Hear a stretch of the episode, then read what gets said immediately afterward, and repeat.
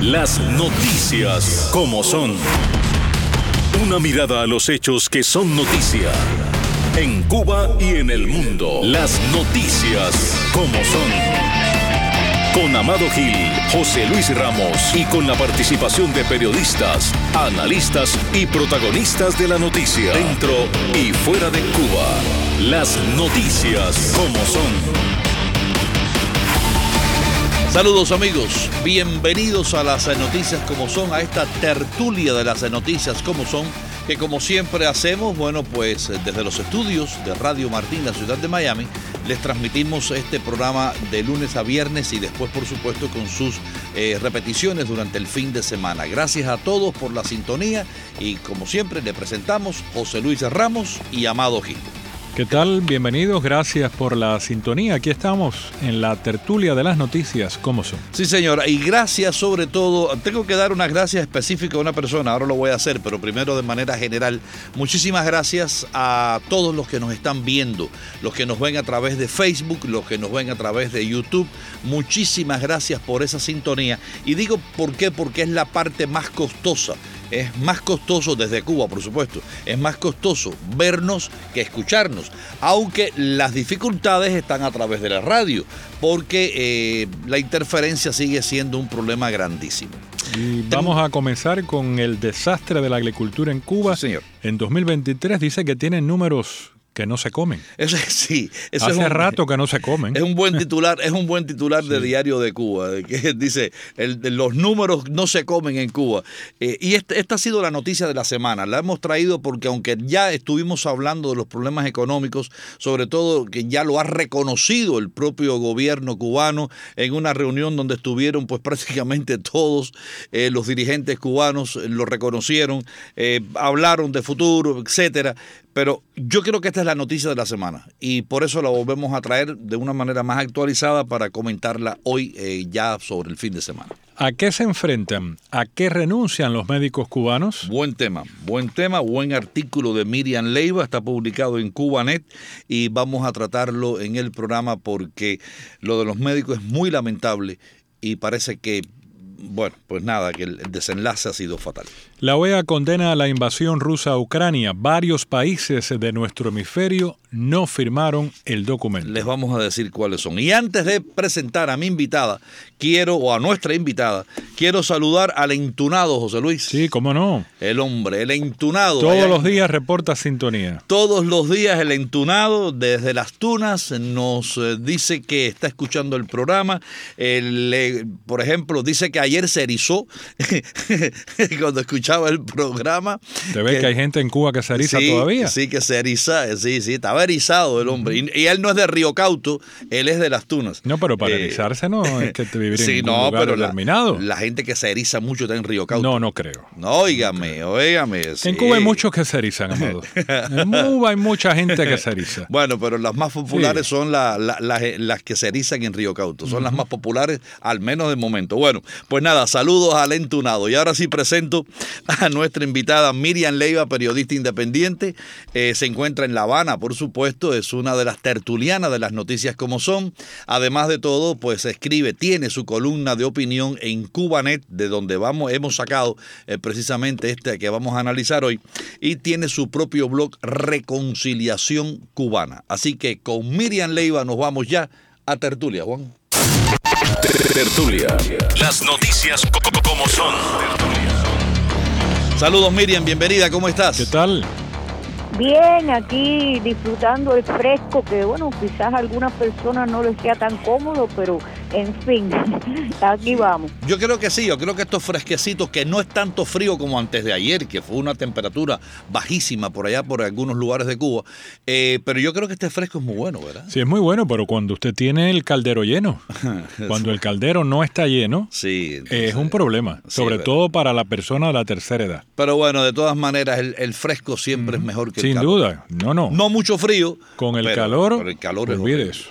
Bueno, las autoridades admitieron que el año 2023 fue desastroso para la agricultura en Cuba y que conseguir resultados que redunden en la mesa de los cubanos en 2024 está lejos.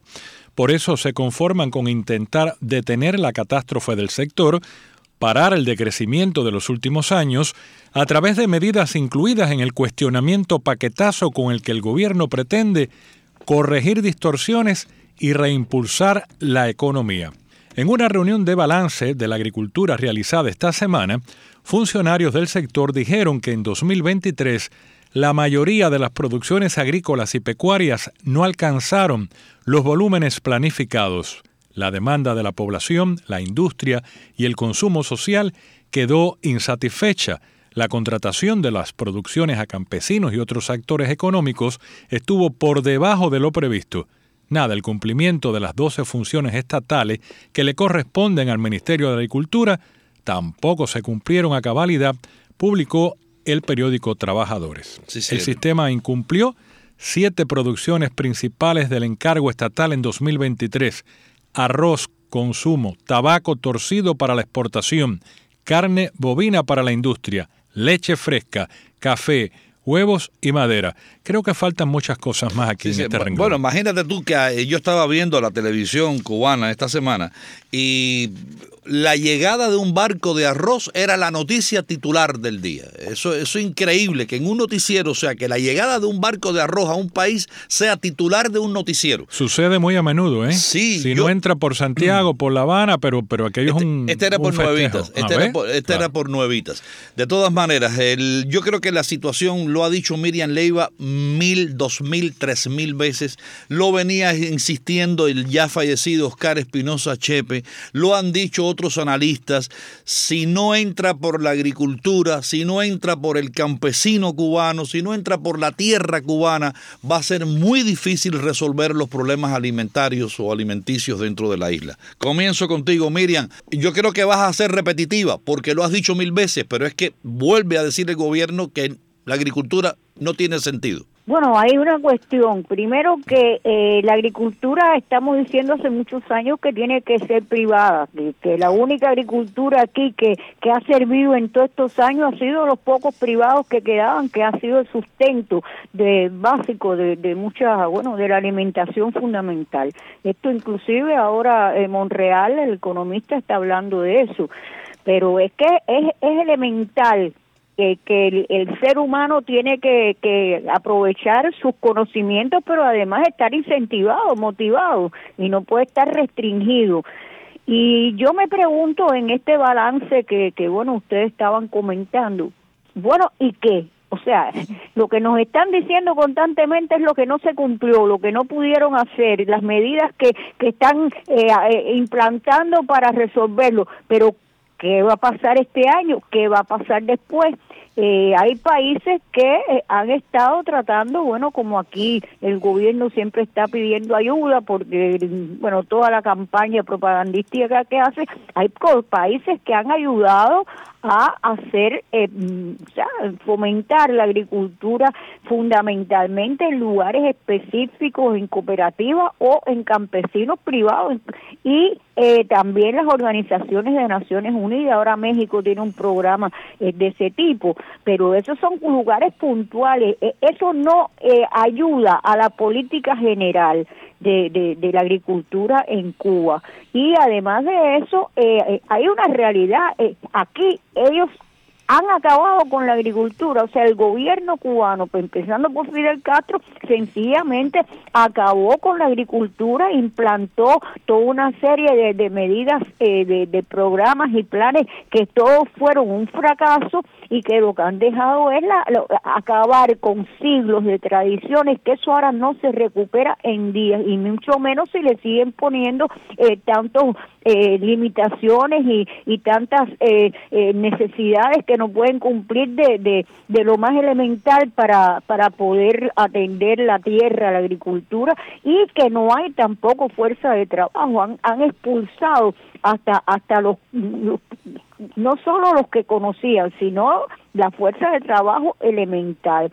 Ahora, hay una cuestión que también se obvia, y es que en Cuba existía desde muchos años, incluso en más de un siglo, eh, eh, eh estas estaciones de investigación y e institutos que tenían programas en todas las esferas, desde la agricultura hasta, digo, desde la, el azúcar, la producción de azúcar, hasta todo lo, lo, más eh, básico de, la agricultura. Y esos, esos institutos tenían tradición, planes y podían haber eh, evitado que esto eh, ocurriera, pero además seguir desarrollando la agricultura, pero sencillamente los han limitado y no han podido ejercer eso aquí. Aquellos que si, que si la tarea eh, Reynoso, en, en Cienfuegos había, por ejemplo, una academia que todavía existe de, técnicos azucareros y así sucesivamente. Y, y toda esa tradición la han matado. ¿Qué pasa? Que eso no se recupera en un día y mucho menos en las condiciones que hay. Ahora, ¿qué va a pasar ahora? Va a haber comida en las condiciones que están y como ellos siguen poniendo todas las, las, limitaciones, sencillamente es muy probable que, que siga cayendo esto y y bueno, no sé eh, eh, qué va a comer el, pueblo cubano. Mira, eh, en esta reunión estaban, yo lo, dije al principio, estaba ahí Macha, perdón, Marrero, estaba Manuel Marrero, Miguel Díaz Canel, Salvador, Salvador Valdés Mesa. Estoy viendo las fotografías de, todos sentados analizando la situación. Y una de las cosas que a mí me llama la atención, porque Miriam dice, sí, está bien, están reconociendo los problemas, pero ¿y es la buena pregunta. ¿Y qué van a hacer? Bueno, pues parece que una de las cosas que planifican para el 2024 es detener la tendencia a la caída. O sea, lo que quieren hacer en el 2024, y lo dice trabajadores, no lo estoy leyendo de, de Diario de Cuba, que es la primera noticia, lo estoy leyendo directamente de trabajadores, dice eh, que lo primero es detener la tendencia a la caída. O sea que parece que el plan no es ni tan siquiera producir más, sino ver de qué manera detienen el, declive de la cuestión de, agrícola en Cuba.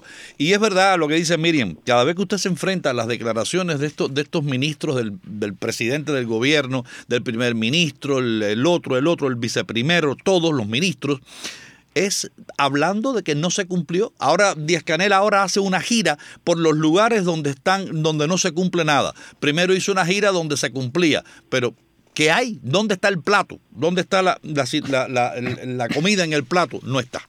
Bueno, desde el día 15 comenzaron a contar el ganado. Ah, sí, esa es la otra, porque quieren hacer un inventario ahora porque se les ha perdido las vacas, no saben ni cuántas tienen. Y la leche comparó lo humanitario. Seguimos, Juan. Estás escuchando las noticias como son. vendieron los establos y se fueron por eh, Nicaragua. ¿Cómo te van a ponerse a contar las cabezas de.? No, no. Es que no, hay un descontrol. ¿A qué se enfrentan? ¿A qué ah, renuncian los médicos cubanos? Esto es una noticia. Sí, señor. Los graves peligros sobre la vida de doctores cubanos Landy Rodríguez y Acel Herrera ya eran una posibilidad incluso desde antes del 12 de abril de 2019, cuando ambos médicos fueron secuestrados por el grupo yihadista Al-Shabaab en Mandara, ciudad de, de Kenia donde laboraban. Su presunto deceso, anunciado por el grupo tras el supuesto impacto de explosivos lanzado por drones de Estados Unidos el 15 de febrero, aún no se ha confirmado por las autoridades de Somalia, Kenia ni Cuba. Claro, Miriam Leiva, el, yo creo que el tema de la seguridad, este, este tema con lo que ha pasado con estos dos médicos, lamentablemente lo que ha pasado con estos dos médicos, el secuestro, y ahora, bueno, pues todo parece indicar la pérdida física, sea como sea. Yo creo que aquí el, el tema que sale a relucir ahora, y yo creo que lo haces bien en ponerlo en un artículo, es la seguridad de los, del personal médico que sale en las misiones, número uno, y número dos, eh, el peligro, o sea, además de la seguridad, el peligro. no, pero además algo muy importante, la colaboración el salario que reciben los médicos y el dinero que se queda el gobierno. Además, además de los demás, como decían los guajiros en Cuba. Miriam. Sí, ellos, claro, hay que pueden, puede, se puede argumentar por parte del gobierno y otros que, bueno, ellos van sabiendo que están sujetos a peligro, que los mandan a los lugares más inhóspitos, todo eso.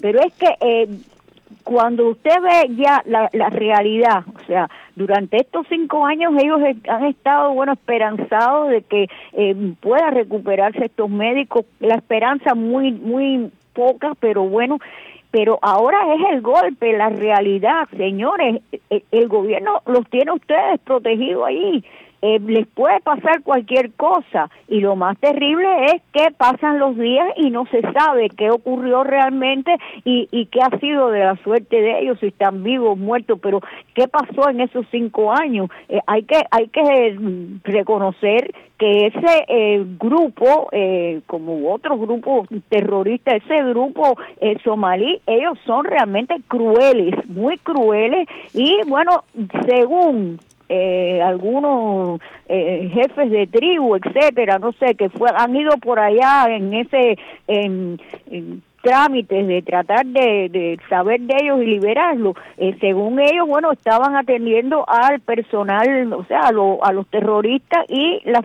las comunas de por allí.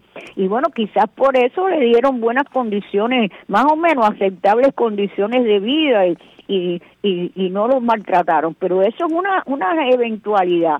Eh, si los cubanos van sabiendo que van a un terremoto, que están exponiendo su vida, quizás lo ven inclusive como el ser humano una cuestión, digamos, de abnegación. Y, es muy saludable, o sea, muy eh, encomiable, pero sencillamente cuando usted ve la realidad de que esas personas todavía, o sea, desde el día 15, se supone que fue el, el ataque este, y, y el 17 que se, que se anunció por por el grupo y, y desde entonces bueno el gobierno cubano fue al cabo de, dos días que, que, que, se conoció o sea que, que dijo que iba a averiguar el día 20 eh, eh, mandaron para allá, para Kenia, al vicepresidente, o sea, al presidente de la Asamblea Nacional. Ayer dice que se entrevistó con el presidente de, Somalia, pero el hecho es que a estas alturas, hoy día 23, todavía no se sabe nada. Ahora, como siempre, echándole la culpa en cierto sentido a los americanos,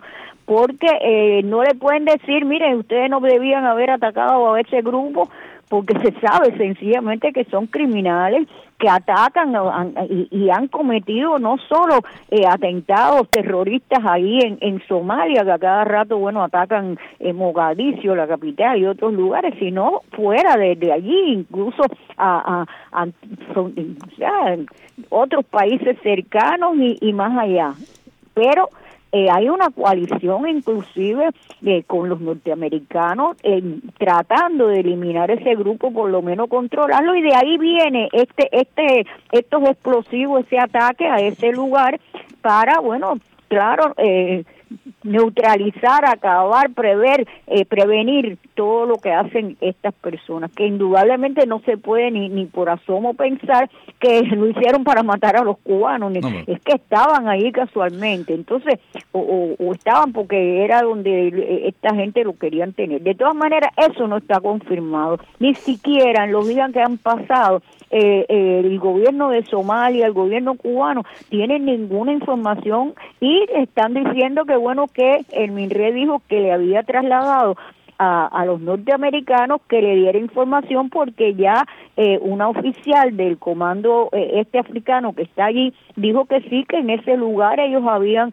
eh, tenido ese ese, ese, ataque pero que eh, no tenían, inclusive en aquellos momentos ellos decían que no tenían información de bajas civiles y después, bueno, dijeron que estaban eh, investigando. Lamentablemente, de todas maneras, la realidad es que los médicos probablemente eh, fallecieron y si no fallecieron siguen en condiciones muy muy lamentables y la familia de ellos está sufriendo horriblemente porque además de, de no saber qué está pasando con ellos ahora ni siquiera sabe si están vivos y si puede recuperar esos cadáveres. Eso, a eso, eso, mismo quería referirme yo antes de, pasar a la próxima noticia y es la, la, la tensión y lo que debe estar viviendo la familia de esos dos médicos porque simple y llanamente, eh, o sea, primero el secuestro, son cinco años de esa tortura sabiendo que tu familiar está secuestrado. Pero no, de un secuestro, perdóname, que se habló muy poco. Esa es la otra. Información. Esa es la otra. El gobierno cubano lo manejó con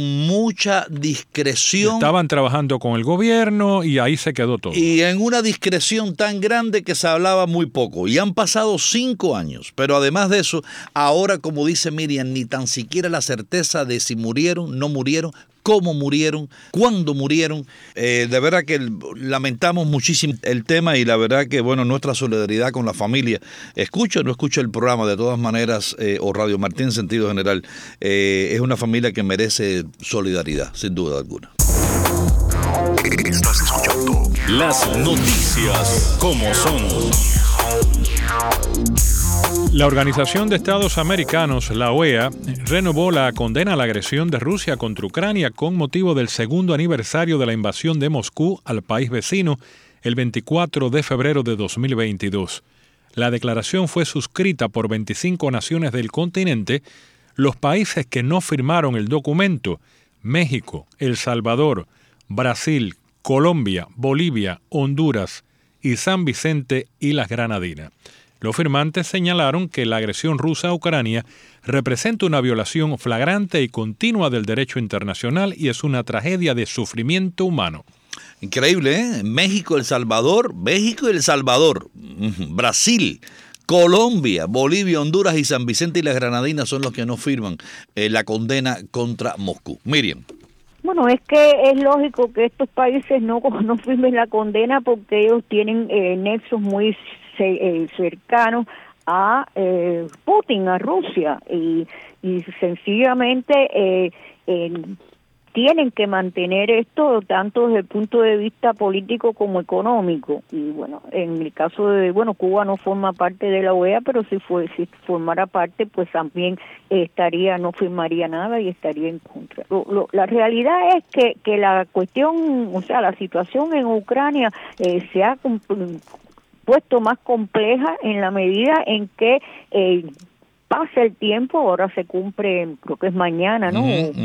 El, Dos años. el segundo aniversario y sencillamente a pesar de todo el material digamos bélico todo todo las armas que le han dado y todo el dinero a, a Zelensky pues sencillamente eh, no ha podido eh, avanzar en, vencer a las tropas rusas y, y, todo el armamento ruso. Hay que recordar que esto está siendo una guerra más allá de Ucrania. Es una guerra digamos de prueba incluso prueba de armamento de las dos partes, Estados Unidos y, sí, y la OTAN con respecto a Rusia también, que se están ahí sobre todo por los rusos eh, poniendo eh, armas que son hasta bueno quizás novedosas que, que que posiblemente ni publiquen algunas y bueno hay una cuestión que es muy lamentable en la en la forma en que se ha destruido Ucrania es un país que que que ya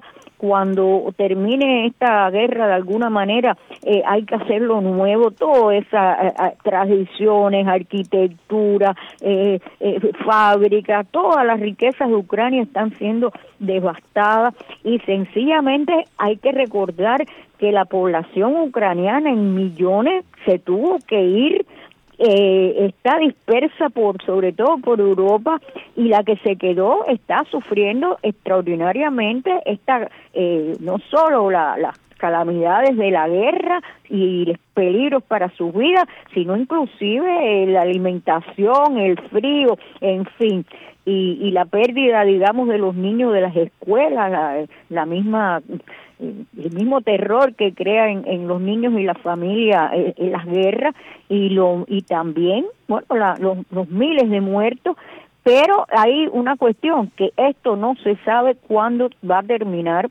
Eh, ahora en Estados Unidos bueno ya hace un tiempo en Estados Unidos en, en digamos en el Congreso hay eh, alguna bueno eh, legisladores que están en contra de seguir dándole eh, asistencia, digamos, económica y militar, sobre todo el Partido Republicano. Y en Europa también esto, eh, pues, está progresando, ponerle fin de alguna manera a esta guerra, porque también los países europeos, la población europea ha, ha padecido, ha sufrido mucho los rigores de, y las repercusiones de esta guerra, empezando por el corte de, del gas natural, del gas que llegaba de Rusia y ha subido todos los los precios y bueno hay un, digamos un incremento de, de, la de la crisis económica en, en, Europa. La mayoría de los analistas dicen que si no se para a Rusia a Vladimir Putin no se para en eh, precisamente aquí en Ucrania después eh, va a seguir avanzando por la Europa oriental. Muy bien vamos a ver qué pasa. Miriam Leiva muchísimas gracias a ustedes también. Hasta aquí tertulio